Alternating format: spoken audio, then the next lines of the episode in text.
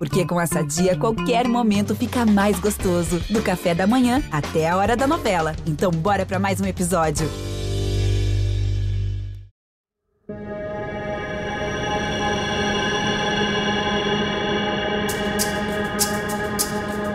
a partir de você, do momento que você assume este corpo, o teu currículo não passa de um pedaço de papel, porque a empresa não quer associar este corpo ao teu CNPJ.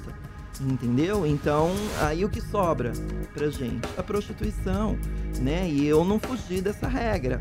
Tive que fazer sobre, é, prostituição para sobreviver, porque não era o que eu queria para mim, porque eu sabia que eu podia mais.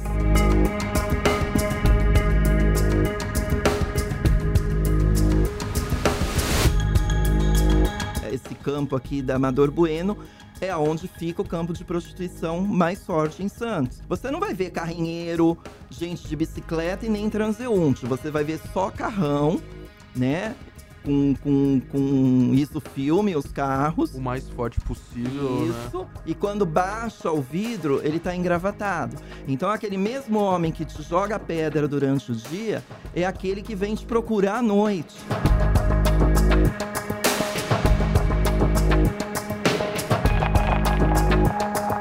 aquela criança, ela quer ser chamada pelo nome que ela se reconhece, ela quer estar usando o banheiro pelo qual ela se reconhece, e isso é negado, ela não vai continuar. Ela vai evadir, né? E aí eu digo que não foi ela que evadiu, foi a escola que fez ela evadir.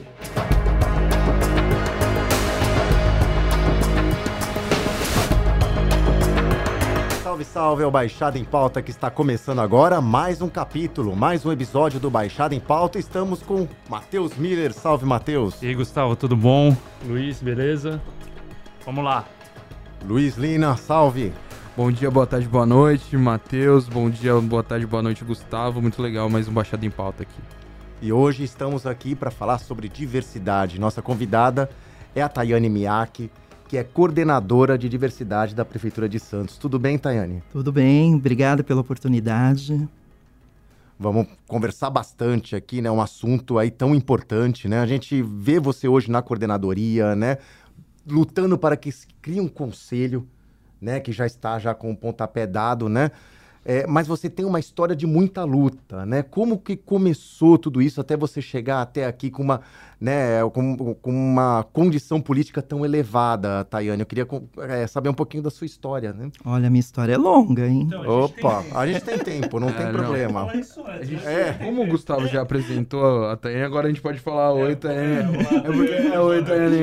A gente tem uma questão com convidados. Não, você fez certo, hoje deu certo. Hoje foi aqui. É, porque muitos, eles queimam a largada. Então, olha assim, um, é, um tá apresentando, mas os outros já anunciam que o, É, o então convidado... agora a gente tá organizado agora. Então, a minha história ela começa nos três anos de idade, né? Com três anos de idade, eu já manifestava eh, trejeitos femininos de menina e queria uma festa para mim, para menina, uma festa com bonecas, né? E aí a minha mãe, como toda mãe, que aquela mãe que sai com a criança e fala, vou comprar o doce e nunca compra, minha mãe falava que ia fazer a festa e nunca fazia. Eu adoeci, né? Fiquei internada, tive algumas convulsões e o médico chamou é, minha mãe falou: olha, essa criança ela não tem nada de físico, é tudo emocional, alguma coisa aconteceu. Né? É, minha mãe, na, na, na- na humildade dela, não.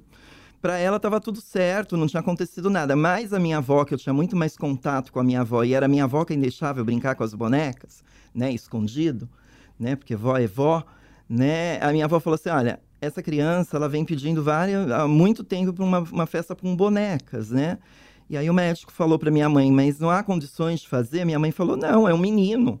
Meu marido nunca vai aceitar isso, né? E aí é, o médico falou assim, seu marido fica 24 horas dentro de casa? Não.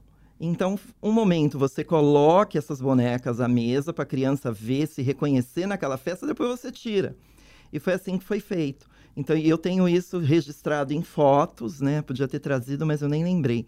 É, eu tenho isso registrado em fotos, onde na primeira foto eu estou com algumas crianças na mesa e tem as bonecas na mesa, é, um bolo tipicamente masculino, com um carrinho em cima, né? E aí eu tô atrás do bolo, reconheço aquela festa como minha. Na outra foto é a mesma mesa, sem as bonecas, eu já não estou mais atrás do bolo.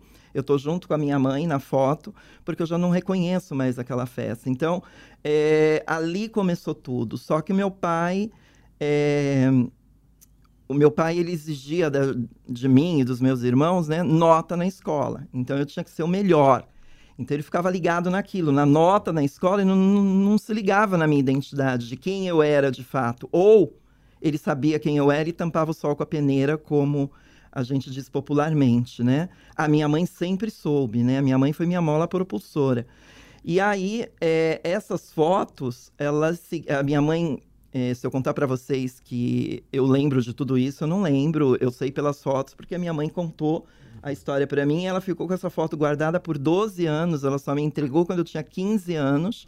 Me contou toda a história porque ela achava que era uma fase, que era uma modinha, que aquilo ia passar. E não passou, só foi é, aflorando. aflorando, exatamente.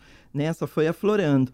E essa é a minha primeira parte da minha história. Não tive problema, é, maiores problemas dentro da escola, né? É, eu sempre estudei, eu via dos meninos me chamando de bichinha, mas eu não me via como bichinha, eu me via como mulher. Mas também não sabia o que era, né? Então eles me chamavam, ah, bichinha, e de outros nomes, né? E eu falava, ai, que meninos bobos, não sei o quê, e não dava confiança, porque quanto mais você dá corda, mais eles iam esticar naquele assunto, é né? Isso, anos 90, anos 2000, antes. antes. Eu, sou, ah, eu, eu, tenho então... 56 anos de idade, sou de 1967. Tá. Então, a gente transferindo é, para aquela gente... época, sua avó, é, sua mãe, com uma baita cabeça, até o médico, né, na orientação. Sim, é, é, é isso, foi anos de idade, isso foi em 70, então 70, mais ou menos, né? Isso, chama, isso já chama muito atenção é. daí, né? Porque querendo ou não, foi um, um, um pontapé é, é, inesperado, né? Que outras Sim. tantas pessoas não tiveram essa não. oportunidade. família de Santos, como, é, Sim, todo, Santos. como era a, a, tua relação também ali na juventude com teu pai, em relação ao teu pai também, a tua mãe? Porque a tua mãe e a tua avó muito à frente do tempo, né? Sim. Meus pais, eh, num dado momento, se separaram né? E aí ficaram é, as meninas com a minha mãe, os meninos com o meu pai, né? Os meninos. E, e aí, quando é, eu já tinha. E aí, como eu falei, eu era muito boa na escola, que era a única coisa que meu pai queria, era nota boa.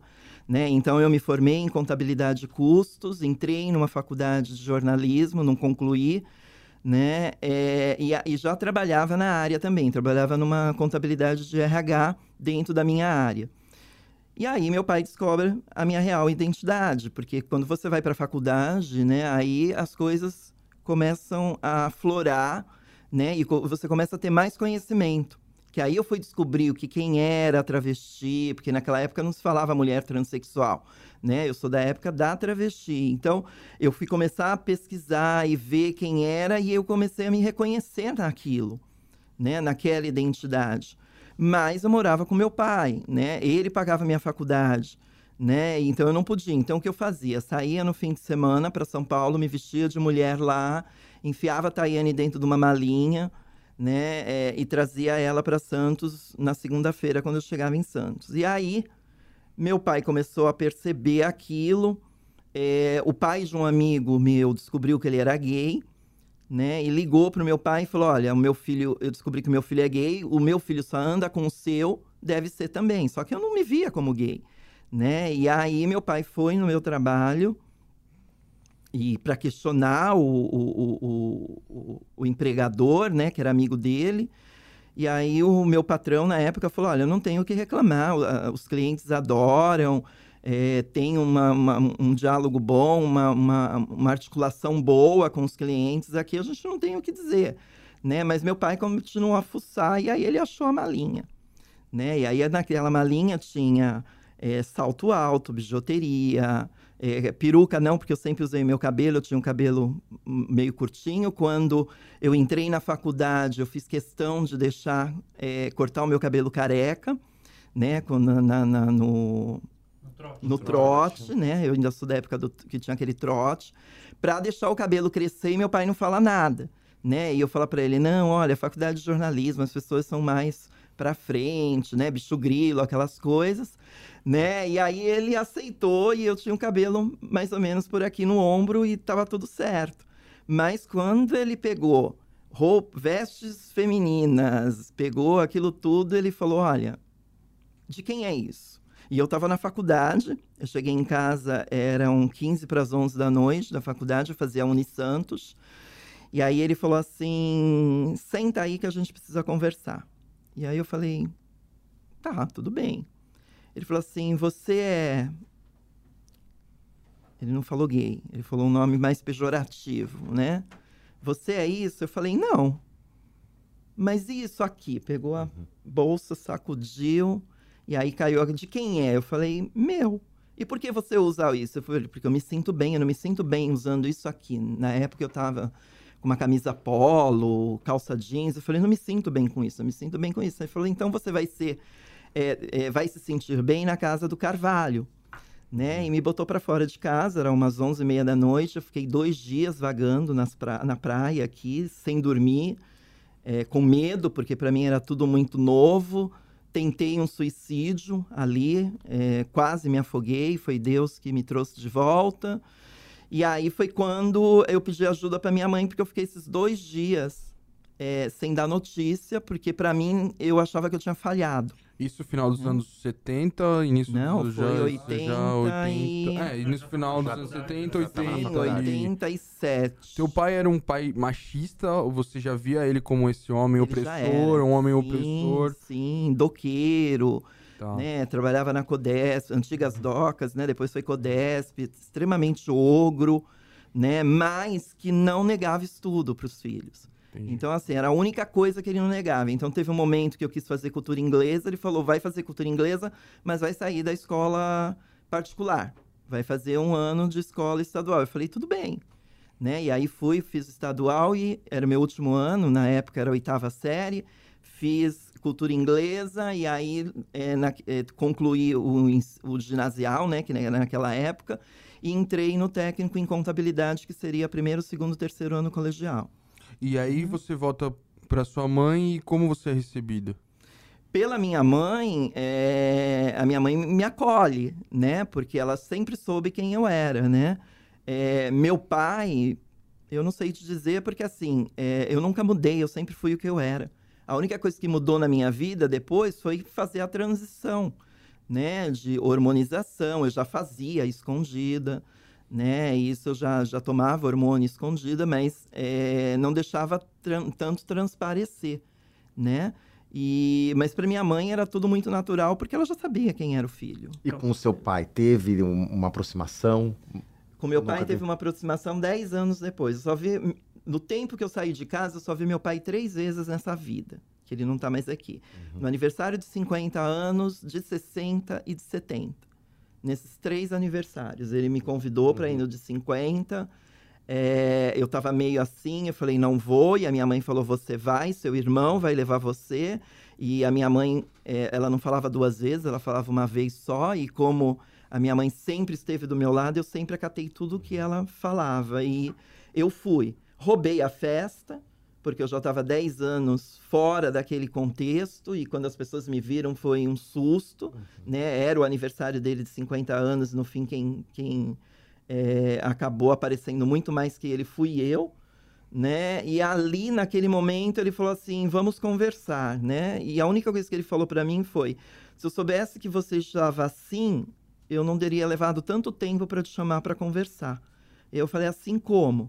Né? Então, na cabeça dele, ele achou que eu ia me bombar de silicone, ia estar tá cheia de silicone, sabe? Aquela uhum. coisa estereotipada, né? Era isso que ele via, que ele achava que ia acontecer e que não aconteceu. E eu sempre achei, é, vou até fazer uma revelação aqui, meu irmão vai ouvir.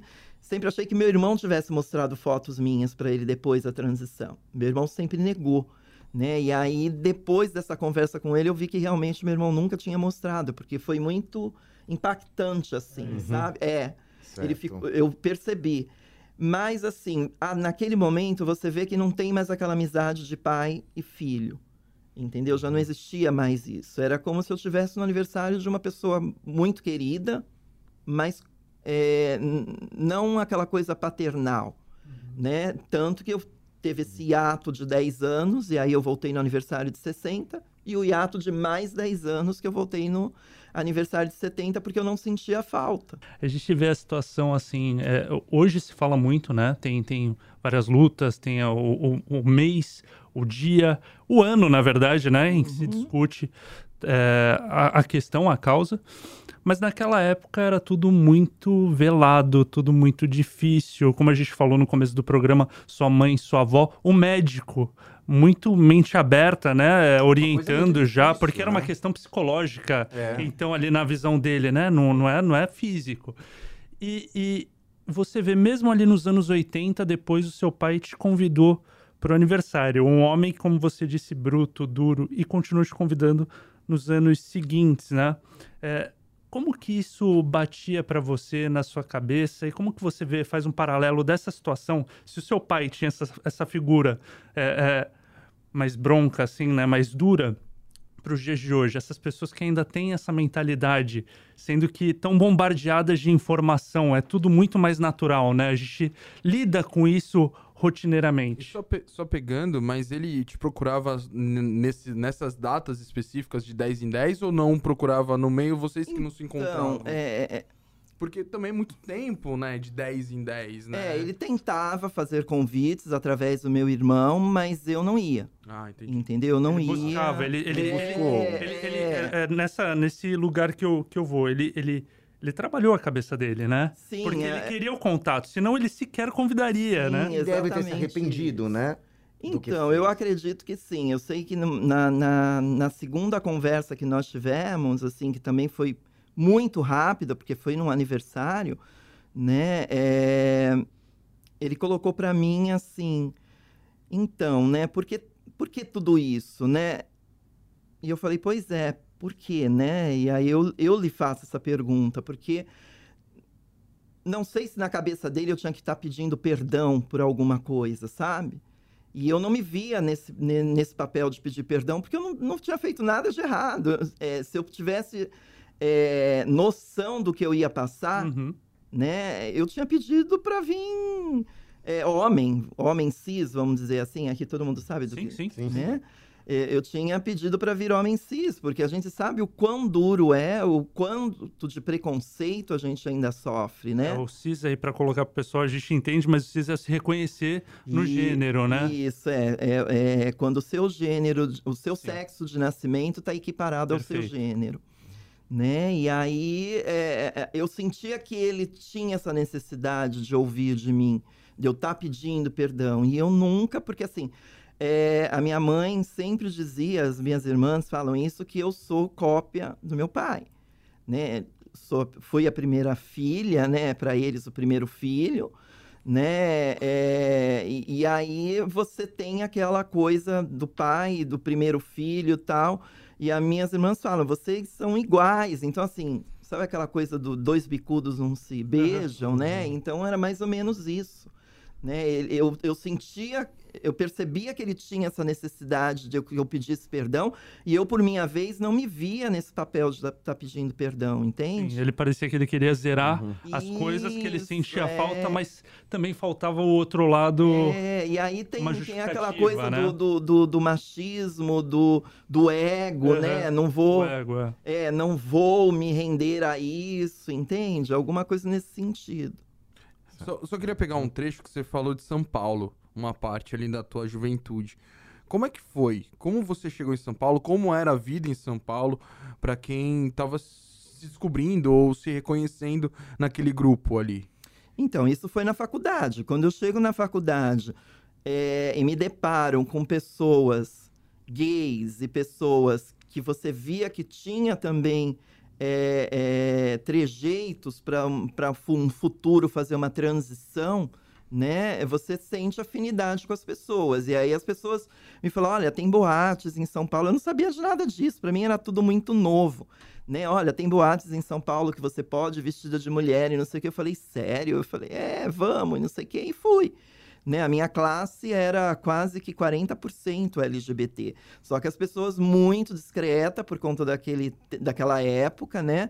Dentro de uma universidade católica, tendo aula com frei, com com, a gente tinha aula de, de, com freis lá, é, é, então era tudo muito camuflado. Era uma conversa muito ali restrita, Isso, né? Muito. Exatamente, mas quando a gente saía dali, soltava franga entendeu? Subir a serra já era outra pessoa. Essa, essa, questão de trazer, então, a tua história, né? O que você viveu com seu pai, e que foi o que eu perguntei anteriormente. É, é, como que você vê essa situação hoje? Porque hoje você lida com isso, né? Você trabalha para mudar essa, essa rotina aí de outras pessoas que estão se descobrindo e que e têm enfrentado preconceitos, né? Trabalha aí com políticas públicas dentro da prefeitura.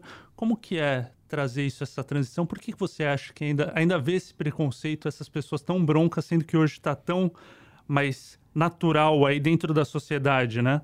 É, aí a gente traz as questões religiosas, né? O que o meu vizinho vai falar, que a questão do meu pai era essa. Tá. Né? O que, que o meu vizinho vai falar, o que, que o meu, meu cunhado vai falar, né? É, o que, que o outro vai falar, né? E aí, trazendo hoje para o meu trabalho, o discurso que eu levo é acolha teu filho, porque se você não acolher o teu filho ou a tua filha, quem vai acolher é a rua. E, e a rua não tem nada de positivo para te dar. Entendeu? Então, é essa mensagem, esse discurso, é, é essa sensibilização que eu tento fazer com esses pais, né? Porque eu, graças a Deus, tive a minha mãe, né? Mas mesmo assim, eu não fugi da regra, da, da, da, da, da regra, como é que eu vou colocar para ti? É, do que uma travesti ela passa, né, sendo colocada para fora de casa. Né? É que eu tive a minha mãe ali, mas eu precisei sim fazer prostituição. O meu currículo é, perdi o emprego, é, a faculdade quem pagava era meu pai, e aí eu tive que sair da faculdade. É, tentei novamente o mercado de trabalho formal é, a partir de você, do momento que você assume este corpo, o teu currículo não passa de um pedaço de papel, porque a empresa não quer associar este corpo ao teu CNPJ, entendeu? Então, aí o que sobra pra gente? A prostituição, né? E eu não fugi dessa regra. Tive que fazer sobre, é, prostituição para sobreviver, porque não era o que eu queria para mim, porque eu sabia que eu podia mais, né? É, é, e não estou aqui falando mal da, da, daquela uhum. profissional do sexo, é, me ajudou bastante para eu aprender muita coisa, né? Estando dentro da, da, desse, desse trabalho, né? Que eu vejo como um, um trabalho. E, e, e, isso só contribuiu para que eu, onde eu estou hoje. Entende? É, é, onde eu cheguei hoje, isso só contribuiu porque eu tenho toda essa vivência. Uhum. Né? Talvez é, por ter a minha mãe ali muito junto, eu poderia não ter passado pela prostituição, né? Porque as pessoas, quando eu vou dar palestra, que eu conto tudo assim, e no final eu pergunto: e vocês acham que eu precisei passar pela prostituição? É unânime, todo mundo diz não, entendeu? Mas sim, mesmo a minha mãe estando ali do meu lado, não foi suficiente. Para você buscar a tua independência, Isso. né? Não, a, não a, a questão afetiva que você tinha Isso, em casa, exatamente. mas a questão do trabalho mesmo, né? Exatamente. E, né? e foi nessa época que você teve contato com ativismo ou não? Foi depois? Não, foi nesse momento. É, a gente estava naquele... É, naquele momento que ainda se falava do, do, do HIV AIDS, né? Era muito forte ainda, né? E aí eu comecei a buscar é, ONGs que pudessem abrir a porta para que a gente mudasse isso e falasse de direitos humanos e deixasse de estar tá, é, é, levantando essa bandeira ainda do HIV AIDS, mas todas as ONGs que eu estive, todas eram com o cunho do HIV, do HIV AIDS.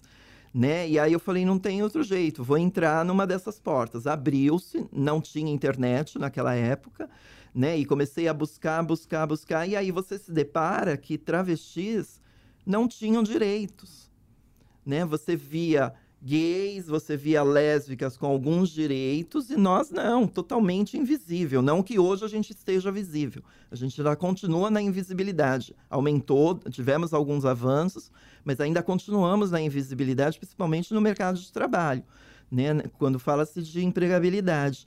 E aí é, eu falei, não é possível que não tenha nada para nós. E continuei né, ali ajudando, criava um projeto, o projeto não ia para frente porque era para travestis, né, é, é, priorizavam projetos que eram para gays e lésbicas, e aí veio a internet. Com a vinda da internet, eu começo a pesquisar e ver que existe uma Associação Nacional de Travestis e Transsexuais, a ANTRA. E eu falei, é lá, é aí que eu vou. E aí conheci é, novas é, meninas travestis que estavam dentro dessa militância, né? É, e eu falei, quero me juntar a elas. E aí me juntei e aí foi aí que a coisa começou a andar.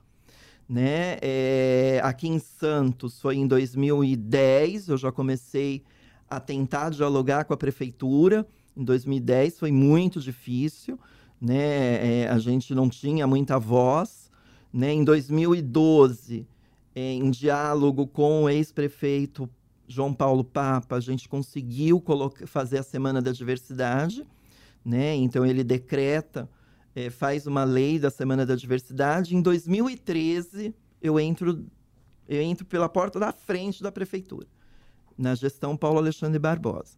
E aí ele me chama, é, eu já tinha participado da campanha dele. Na primeira campanha dele, ele chamou todos os segmentos para uma conversa. Ele queria ouvir todos os segmentos. Então, foi saúde, carnaval, todos os segmentos. Uhum. Eu fui pela, pela diversidade.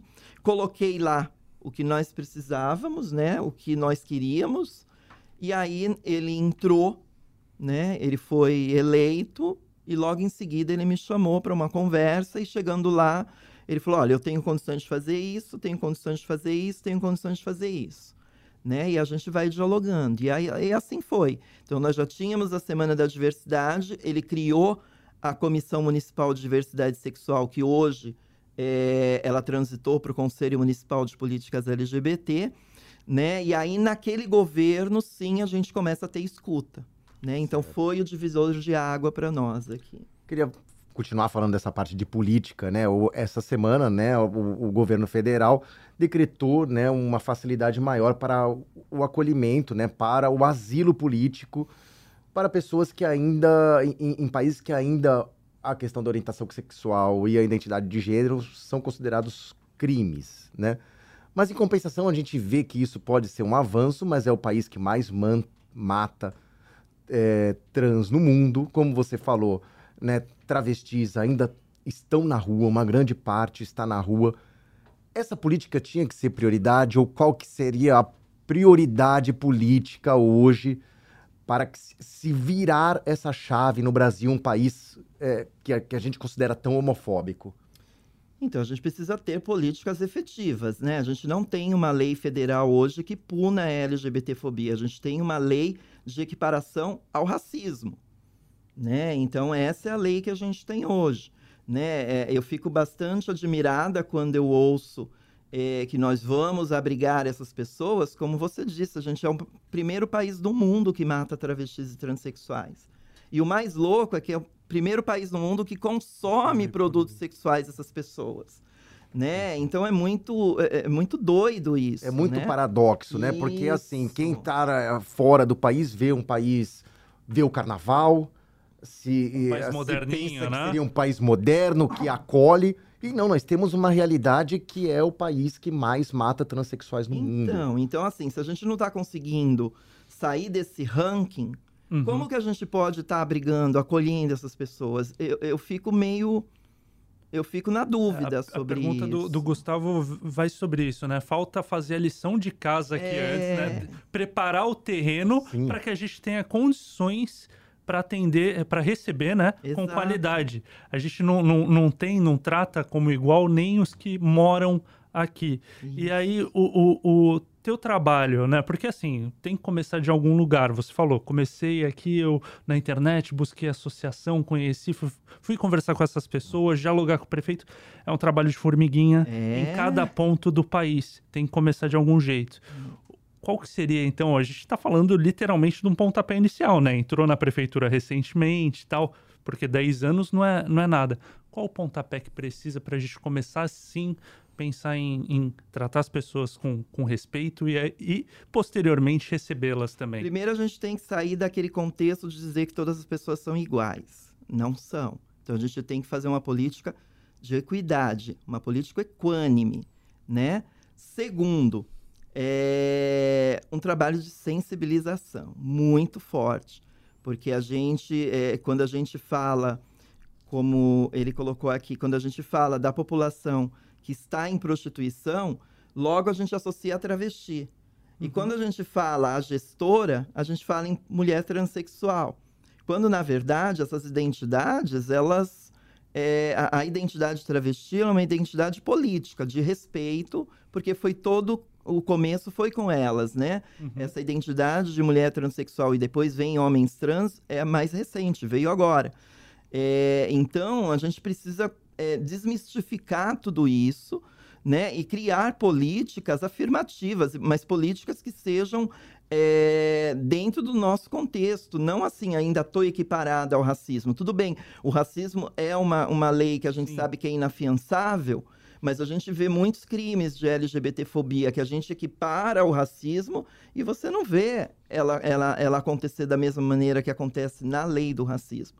Então, o que a gente tem que ter primeiro é uma lei que pune a LGBTfobia no Brasil. Uhum. É isso que a gente tem que ter logo de, né, de início, dar o pontapé, para depois a gente vir com o acolhimento dessas pessoas lá de fora. Eles não têm segurança não, jurídica não temos, nenhuma aqui, Não né? temos, entendeu? Uhum. Não temos. Duas, duas questões. Para você, onde nasce o preconceito? Onde ele começa? E essa questão, puxando também pelo preconceito, a questão que você falou mesmo. O Brasil é um dos países que consome mais tipo de pornografia relacionada a travestis. É, o que isso diz sobre o brasileiro, sobre o homem brasileiro, principalmente? Bom, quando você me pergunta é, do preconceito, foi, né? Primeiro... Eu, para mim, é ignorância, né? Eu acho que a gente tem que levar informação.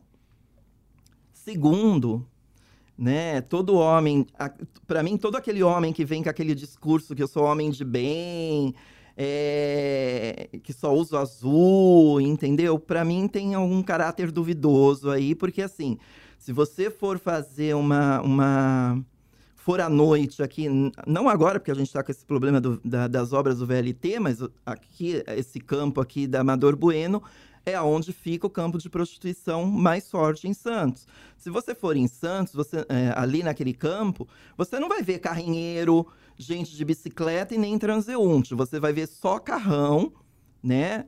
Com, com, com isso filme, os carros. O mais forte possível, né? Isso. Né? E quando baixa o vidro, ele está engravatado. Então, aquele mesmo homem que te joga pedra durante o dia é aquele que vem te procurar à noite entende? E nem sempre é para fazer o, o, papel do ativo, para falar o português claro, já que a gente está uhum. num papo sim, aberto, claro, entendeu? Sim. Ele vem para fazer algo diferente daquilo que ele está acostumado a fazer, entende? Então, assim, é...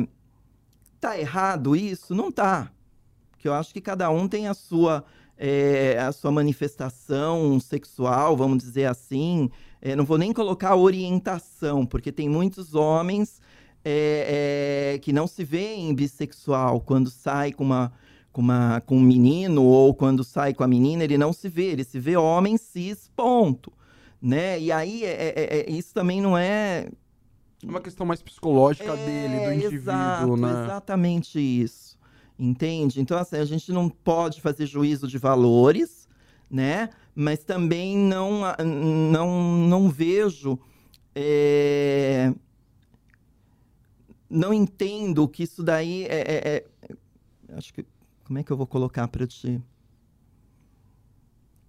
É, mais, é isso que você falou, sabe? É, é, é um problema. É ignorância, o problema tá com ele, entendeu? Porque é.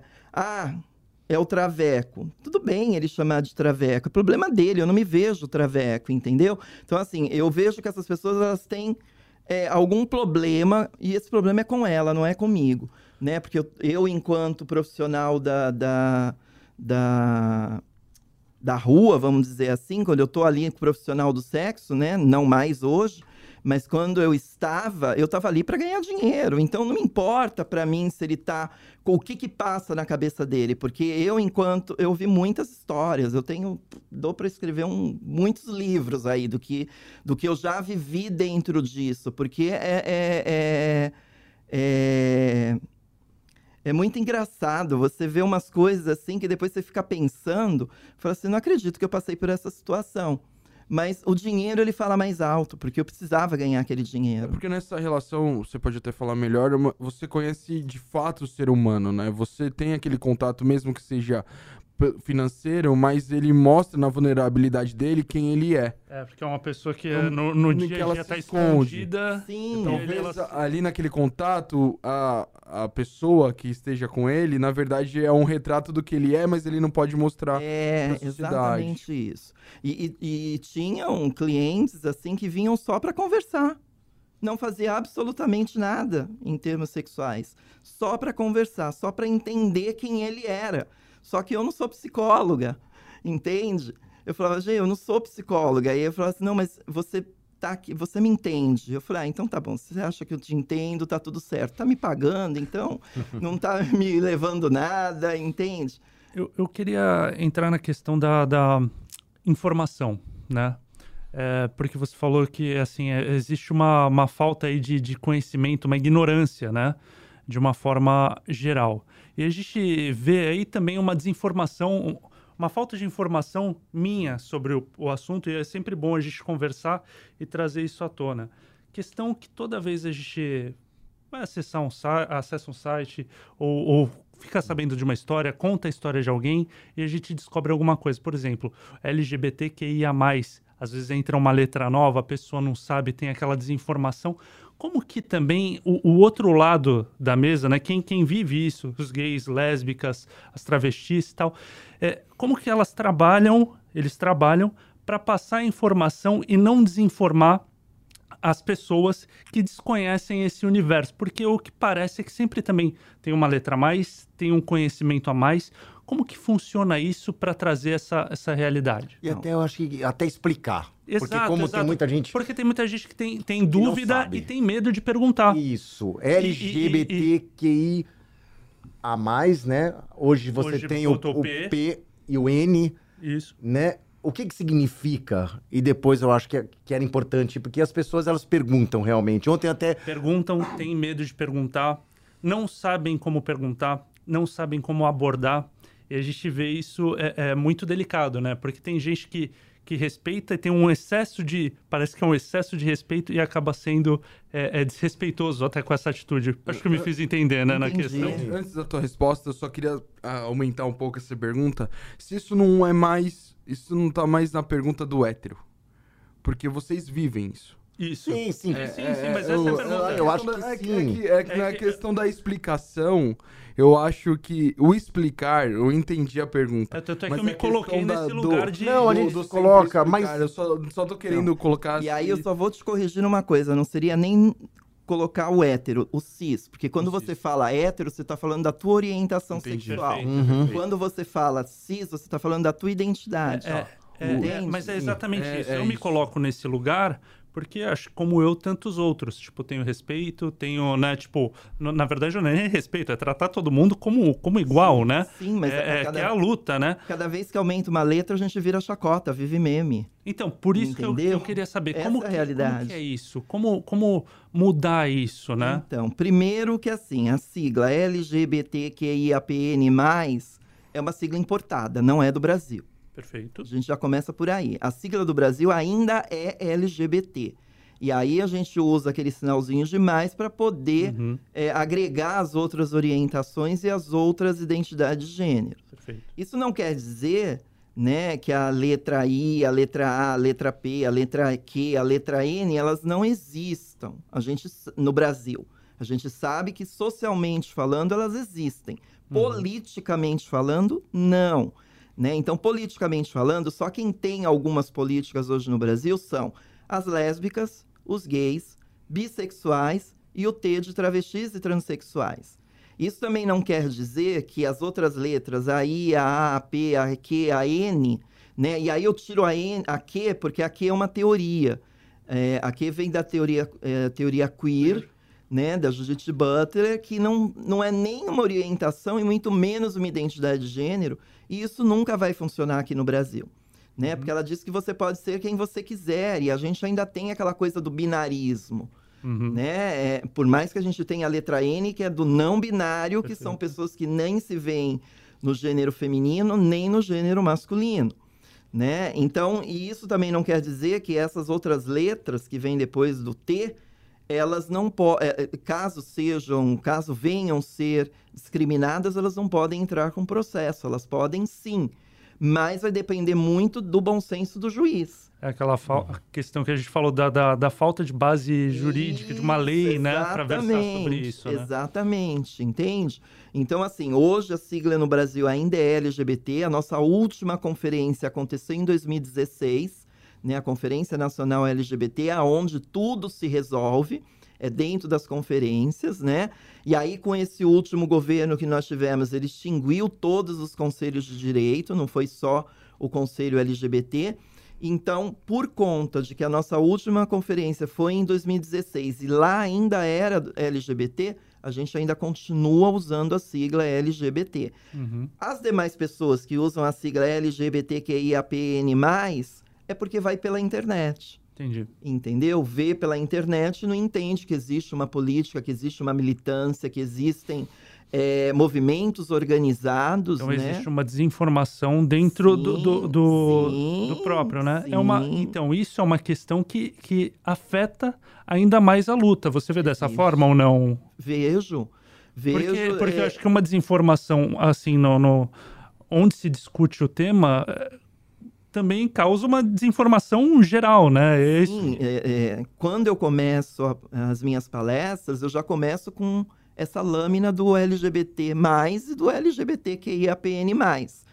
Já para a gente começar dali não gerar um problemão, Perfeito. entendeu? Porque aí começa um, ah, eu não estou sendo contemplado, o outro, ah, eu não, porque eu sou da letra A, não estou sendo contemplado, eu sou da letra I, não estou sendo contemplado, entende? Então eu já começo a falar sobre isso, já inicio daí, já para matar meio, meio, meio caminho, já deixar o, a o caminho aberto. Já começar a conversa ter um ponto de Isso. partida muito bem definido, né? Exatamente, porque as pessoas elas têm essas coisas da não representatividade, né? Uhum, Então eu acho legítimo, tá. né? E, e- e- e o que eu digo, né? Então a gente vou, vou falar pelos não binários, né? A gente vê muita molecadinha aí, os mais novos, né? Juventude falando que são não binários.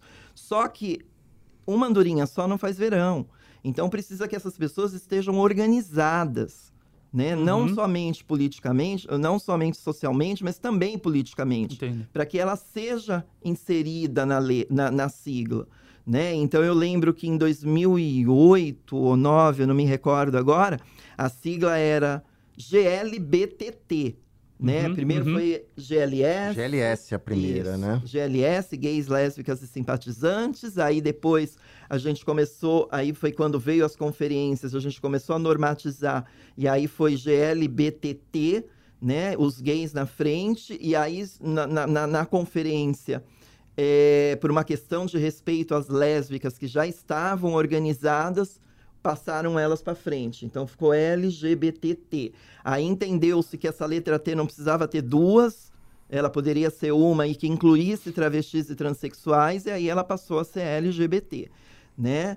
É, eu acredito que nessa próxima conferência, a letra I de intersexo, que são os antigos hermafroditas, né? Uhum. Eles não querem mais ser chamados de hermafrodita, eles querem ser conhecidos como pessoas intersexo.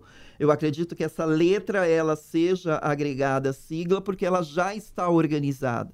Hoje a gente já tem uma associação nacional de pessoas intersexo. Uhum. Quando a gente não tem nada ainda de assexual, né? Foi abordado agora na última novela a orientação sexual de assexual, onde diz que a pessoa pode ter um relacionamento eh, afetivo, né, com toques, com carícias, mas que não chega numa relação Uhum, sexual, uhum. né? Mas isso ainda é um conceito que não está fechado, porque a gente não tem um grupo de pessoas assexuais, Entendi. né? A gente precisa ter esse grupo Entendo o que fechado. você fala. Você tem que um- uma organização E- para que para que finque literalmente a bandeira. Exatamente isso. E por- Hoje o que tem é, é- quero ver se, se eu, eu entendi. Realmente tem que ter a formação do grupo para que finque a bandeira e aí sim você possa discutir essa, essa colocação, introdução dessa letra, que hoje em dia está tudo muito, até acredito pelo fato da internet, né, vindo de fora e vai acrescentando e se perde aí o conceito inicial. Talvez É seja isso, né? Não, é isso.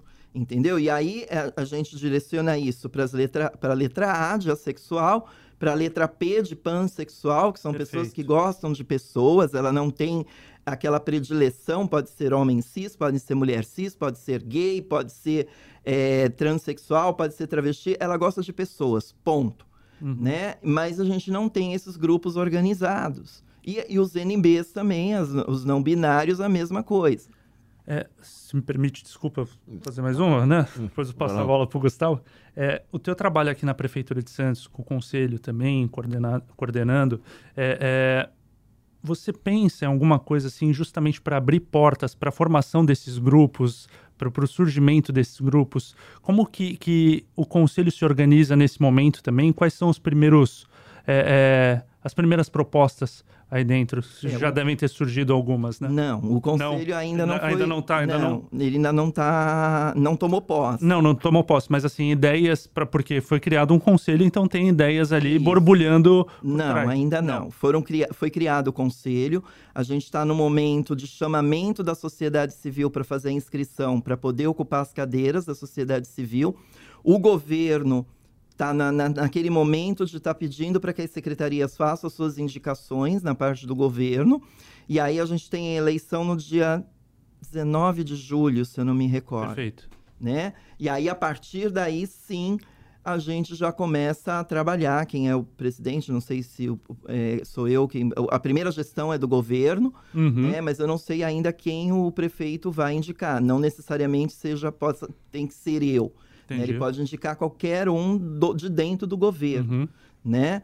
É, e aí sim as demandas elas surgirão porque elas têm muitas, né? Sim. É, e ainda hoje eu participei de uma mesa na OAB onde foi falado isso, que a gente ouve muito das pessoas quererem o, o conselho, né?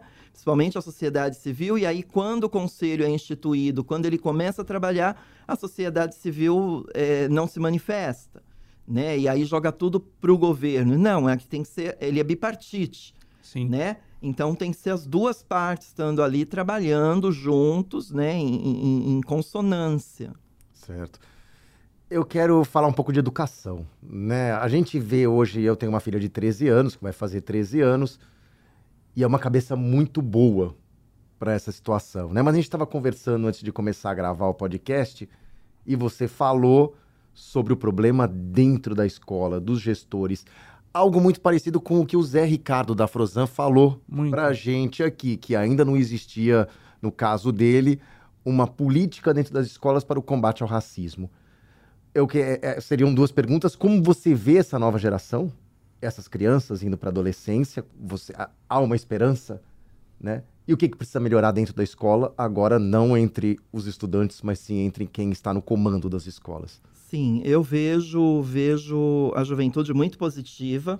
Eles dão aula pra gente. A minha sobrinha pega num celular melhor do que eu com 9 anos de idade. Então eu vejo que essa juventude, elas vieram mesmo para se afirmar empoderadas, elas já estão empoderadas, a internet também com- colabora com isso, ela tem o lado positivo, tem o lado negativo, mas Sim. também tem o lado positivo, né? É, e aí a questão dentro da escola, né? Realmente a gente tem que trabalhar é, é, os educadores, né? Porque se você for ver entre eles ali não há problema nenhum, né? Quando eu chego e digo que quero ser tratada, vai, eu entrei na escola chamando, chamado, é, me chamando João e peço para mudar o meu nome, quero ser chamada de Maria, entre eles você percebe que não tem problema nenhum. O problema está na parte docente, né? Que não sabe ainda lidar com isso. Então, aqui hoje, dentro da nossa secretaria de educação, a gente não entra dentro das, da sala de aula, eu não entro, eu entro junto com a equipe eh, gestora, educacional. Então, eu dou formação para diretoria, para diretores, para orientadores, para eh, a parte professores e tem mais um que eu não lembro agora o nome. É, E eles estão preparados para isso, né? O problema tá quando É, existe o respeito do nome social, porque a gente tem uma lei Uhum. na cidade desde 2015, do então é, ex-prefeito, atual deputado Paulo Alexandre Barbosa, onde dá o respeito de nome social para todas é, dentro da esfera municipal, né? É, temos uma, uma, uma resolução do MEC, onde ampara a educação básica, que pode sim ser usado o nome social dentro das escolas para crianças e adolescentes. Mas o responsável tem que fazer uma declaração de anuência, né? Dando. é, é, é, colocando para a escola que ela está de acordo. O problema é quando a família não aceita. Né? Aí, volta para aquele proble problema inicial. né? Exato. Quando a família não aceita, é que é o problema. Entende? Porque, assim, se aquela criança, ela quer ser chamada pelo nome que ela se reconhece, ela quer estar usando o banheiro pelo qual ela se reconhece, e isso é negado, ela não vai continuar. Ela vai evadir. Né? E aí eu digo que não foi ela que evadiu, foi a escola que fez ela Que, evadir. que errou, né? no- É, exato, porque ela não foi acolhida, ela não foi respeitada dentro daquilo que ela se vê, né? Então, é, a gente precisa trabalhar isso também, mas é muito difícil, porque aí vem questões religiosas, Envolve outro- outros, familiares. envolve É. outros fatores, né? Isso, É, quando eu falo, tô falando isso, eu tô falando geral, é, da, da, da parte familiar mesmo. Familiar mesmo. É, É muito difícil mesmo. A gente vê é, a cidade caminhando por um, para um conservadorismo nos últimos anos, nas últimas décadas, né? Apesar de a gente reconhecer que nos últimos anos foram feitas políticas. A gente sabe que Santos está avançado em relação a políticas públicas em, em- em relação a outras cidades, né? Mas mesmo assim ainda tem essa dificuldade da família, essa dificuldade da religião. tem. Como Temos tra- muito. E, e aí entra a questão como trabalhar com a família, porque assim, vocês têm um trabalho bastidor ali com, com, os doce- com a equipe docente, com, com, com a direção né, das escolas, é, mas também tem que chegar nessas, nessas famílias, elas têm que ter um entendimento. É, mas quando ela já coisas. chega com o não entendimento, você não consegue mudar. Não tem um acesso, Entendeu? né? Não A consegue. gente sabe que é uma questão é, da sociedade, né? É. Vai, vai além, mas é um E aí- trabalho. E aí, assim, e aí você já sabe qual é o final da história. Sim. Entendeu? Ela não vai avante, e aí ela se rebela dentro de casa e a família põe pra fora de casa. Né? E aí quem acolhe? A rua. E o que, que a rua tem para oferecer? A prostituição. Né? E aí, por conta da prostituição, vem também o silicone industrial, que é algo que é, a gente precisa ter um trabalho de, de, de redução de danos também, porque o, o silicone industrial que é usado hoje é um líquido para pneus, para fins automotivos, né? E que naquele momento ela precisa daquele líquido para poder fazer a construção do seu corpo para poder ganhar dinheiro. Isso, isso Né? ainda existe muito forte. Existe. Como é que Existe. pode, né? Isso Além- Porque isso era o que a hoje, né? gente sempre ouviu falar muito, viu, né? Porque a gente trabalha aqui no centro da cidade tudo mais. Como você falou, um ponto específico onde, onde existe muito. Desculpa, viu, Lina, de cortar. Mas é. E ainda assim, então. Existe. Existe por conta do custo-benefício. Né? A gente tem hoje um processo transe- transexualizador do SUS, que ele nos dá o direito de estar fazendo a transição pelo SUS, né? E você tem é, a dispensação do hormônio também pelo SUS. E naquele documento, ele te oferece é, prótese mamária, Uhum. né? E te oferece uma cirurgia de pomo de Adão. As pessoas que eu conheço que, que foram atrás para conseguir essa, essa, essa prótese e a cirurgia foram via judicial. E é um processo transexualizador do SUS. Tá lá no papel, tem um protocolo. Entende? Então, assim, essas meninas são colocadas para fora do dia para a noite. Quem acolhe? A rua. Ela precisa trabalhar. E aí ela entra na- na- no custo-benefício. Infelizmente, elas têm essa, essa, essa mentalidade, elas sabem que não Uhum. é o melhor, mas por conta do custo-benefício e também da imposição de ter que ir para a prostituição, porque eu sempre falei isso, que a prostituição ela tinha que ser uma opção, né? É, para nós, não. Para nós é uma imposição pela falta de oportunidade Sim. Né? A gente não tem oportunidade. Se a gente tivesse oportunidade, eu não teria ficado quase 20 anos na prostituição, fiquei 33 anos na informalidade do trabalho e vim agora nessa gestão, tô trabalhando dentro de um trabalho formal. entendeu? Mas eu fiquei 33 anos em, é, com a prostituição e trabalhando com projetos, Uhum. né, dentro do SUS. Né, a minha área é mais da saúde, e aí é, é, o projeto tem um início, um meio e o fim. Quando chegava do meio para o fim, eu ficava apavorada, porque eu falei, eu vou ter que voltar para a prostituição e já ia atrás de outro projeto, buscar um outro projeto. Né? E quando eu não conseguia naquele tempo, vai, num, num tempo de três, quatro meses, eu tinha que voltar para a prostituição de novo. Entendeu? Nunca trabalhei na rua, porque eu nunca tive coragem, eu não tenho a coragem que essas meninas têm, né? De estar ali na rua, eu trabalhava via telefone, o que também não é fácil, porque você não sabe quem recebe, você vai receber na tua É um casa. pesadelo constante, É. ele é uma sombra, vai te assombrando. É, o- a gente tá com 53 minutos e durante a nossa conversa foi uma questão de batalha mesmo pra sobreviver, né? Sim, É um mas é, é. é pura batalha pra sobreviver, pra você ser o que você você se Isso, entende, né? Como exato. como você se vê. exatamente. A sociedade isso. não te dá a, a oportunidade. e a- e a oportunidade de ser Sim. o que você é. É isso. E, e- É isso. como você hoje, trabalhando há tanto tempo, já é uma figura conhecida na cidade, né? Hoje na prefeitura, como disse, entrei pela porta da frente hoje para trabalhar na prefeitura, tendo todo esse conhecimento. Hoje, quando a gente veio aqui pro podcast, botei uma camisetinha legal, me preocupei com o cabelo, Gustavo não, mas assim, é... Não. desculpa, desculpa, desculpa. Mas assim, a gente tem uma preocupação é, é, de sair, de estar bem com, consigo, né? E tudo mais. E como que será que as pessoas vão me olhar, se vão me julgar? Como que é pra você?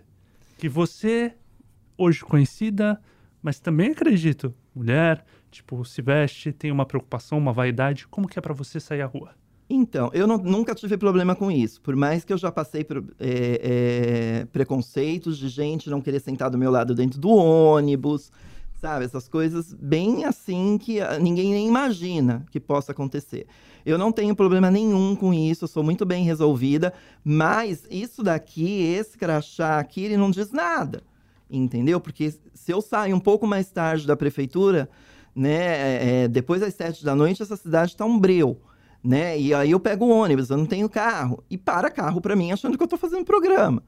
Entendeu? Então, assim, não muda em nada. É tudo. Isso daqui não, não vale de nada. Não sei se eu respondi a tua pergunta, mas é, eu não tenho problema nenhum com isso. O que as pessoas vão achar. No começo, quando eu entrei, né, eu lembro que um, o meu primeiro secretário na prefeitura falou assim: se você tiver qualquer problema, você vem e conversa comigo. Eu falei, tudo bem, secretário.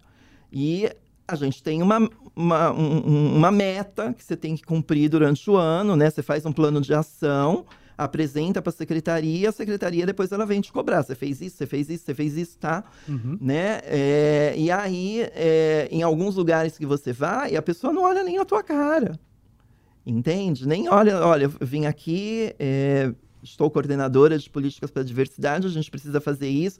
E a pessoa fa- escrevendo, ah, então a gente vê uma data. Não, a gente vai ver uma data hoje. Né? Não, mas eh, aí você tem que tirar o cartão e mostrar para ela que você faz parte do governo, entende? Então, no começo eu passei por isso, tive esse problema. Né? É, e não levei para o secretário. Falei, não vou levar porque isso, sabe, eu tenho que, eu devo satisfações hoje ao secretário, à vice-prefeita e ao prefeito, que foram eles que me, a, a vice e o prefeito que me colocaram lá. Né? Então, assim, não vou levar essas coisinhas para eles, mas eu passei por isso dentro da prefeitura. E às vezes você olha, você percebe, é, porque não precisa falar. Né? A Uhum. gente que sofre preconceito, a gente vê pelo olhar. A gente já percebe no olhar, né? E aí quando eu percebo isso, eu deixo para lá, finjo que nem para não me aborrecer, para não afetar minha saúde mental, entendeu? Então eu levo muito de boa, é, nada mais me afeta. Quer falar mal de mim? Fala. O problema tá com você, não tá comigo, porque É eu sou muito, isso. eu tô muito bem resolvida quem eu sou, entende? É isso. Isso aí. É isso. Mais alguma coisa? Não. Foi ótimo. Nossa, Na verdade, muita mais alguma coisa, mais tem muita muito mais coisa. coisa. Não, né? eu vou Passou levar- muito rápido, né? Eu vou levar uma bronca da minha secretária porque eu não falei nada de nenhuma das políticas públicas que eu fiz no meu Posso, trabalho. posso falar a questão, acho que Pode. de contar a história, só da gente contar a história, a tua história, né? É. E trazer à tona aí o que você viveu, o que você passou, quais são as preocupações, como é, é, criar um ambiente de informação, instrução. Acho que isso já é uma boa Ah, então Um- vocês vão faz falar um bom isso pra serviço, ela, ó. caso... ela tá ouvindo. Acabei ela de tá falar, ouvindo, ela tá tá ouvindo aqui, ela tá ouvindo aqui. Ao vivo. Não, não, tá ao vivo, mas ela Mas vai vai ouvir o nosso podcast. Ela vai ouvir nosso Não sei se podcast. você sabe, mas assim, o programa vai ao ar. Não, mas assim, vamos já. Temos mais um pouquinho só pra gente falar um pouquinho, então. Rapidamente, o que, que nós estamos em andamento hoje mais adiantado pra gente Então, poder. o mais- e, dar, e dar satisfação O mais secretária. vamos lá. novo, o mais novo. Vamos lá, vamos dar o É, não posso deixar de falar do selo Santos da Diversidade, que é uma ferramenta bastante importante que nós criamos na coordenadoria, onde a gente vai é, é, reconhece as empresas por três quesitos: pela inclusão e gestão de diversidade, pela responsabilidade social e pela imagem e posicionamento. Então, agora no dia 28 de junho, a gente contemplou cinco empresas, que foi a MSC, é, Juice Santos, é, Gente, estou péssima. A advocacia RM Miller, a- o Senac, né? E o restaurante Revo. Ah, e também a, a gráfica X Designer. Então, é, essas seis empresas, elas foram contempladas com o nosso selo, porque são empresas que têm é, colaboradores LGBTs, outras não têm colaborador LGBT, mas têm uma política pró-LGBT, né, no seu atendimento. Então, eles recebem um selo da diversidade, onde fica em lugar visível escrito que aquele local ele é livre de preconceito. E também assinamos agora, no dia 28, um decreto onde ele dá respeito ao nome social no pós-morte. Então, travestis e transexuais, hoje, é, aquelas que não tiveram a chance de retificar o seu nome em vida, na lápide dela e no atestado de óbito, ela vai ter o direito de Ah, ter o nome social, é, onde a gente está dando dignidade humana É para essas pessoas, até no, no pós-morte mesmo, né? Seria um reparo social, vamos dizer assim. Histórica. Perfeito. Tayane, É muito obrigado. Eu viu? que agradeço. Foi ótimo, muito obrigado mesmo por ter participado aqui com a gente do Baixada em Pauta. Obrigada, eu que agradeço a oportunidade e estou aí é, aberta a quaisquer é, questionamentos que queiram fazer. A Coordenadoria de Diversidade ela fica dentro do Departamento de Direitos Humanos e Cidadania, na Rua General Câmara, número 5, 14º andar. É só nos procurar em horário comercial. Legal. Tá ótimo. Isso aí. Isso aí. Luiz Lina, obrigado. Obrigado, obrigado, Taine. Foi sensacional aqui. É, Respeito, né? Acho que falta. Sim, É, é, ninguém é obrigado sempre- a aceitar ninguém, ninguém. né? É só respeitar o Exato. próximo. Isso aí. Gustavo, obrigado, Matheus. Obrigado. Obrigado, viu? Matheus. Obrigado. Obrigado, viu? Gustavo. Desculpa a falta de respeito com você, viu? Não, nós já estamos acostumados já com... O Matheus, ele, ele Vou se uma excede. piadinha, assim. Eu não tenho problema com a minha, com a minha Não ca- tem calvície. Não, não, não, não tem como. Ele se excede. Não Mas tem. eu tenho que arrumar o cabelo, eu tenho que É. tirar o cabelo, o excesso de cabelo. só. excesso, né? Obrigado, Gustavo. Olha, Obrigado. Obrigado, Valeu, viu? obrigado. Então, Baixada em Pauta, podcast do G1 Santos está em todos os aplicativos de áudio, o videocast está no Facebook da TV Tribuna, no Facebook do G1 e também você encontra o videocast na página do G1 Santos. Matheus Cross, Matheus Cross, Matheus Matheus Miller. Cross. Não, é o Matheus Miller. Matheus Cross Esse na é cabeça. Matheus Miller. Na cabeça. Muito obrigado, até semana que vem. Valeu, pessoal. Tchau, Valeu, Juqueira. Juqueira. Abraço.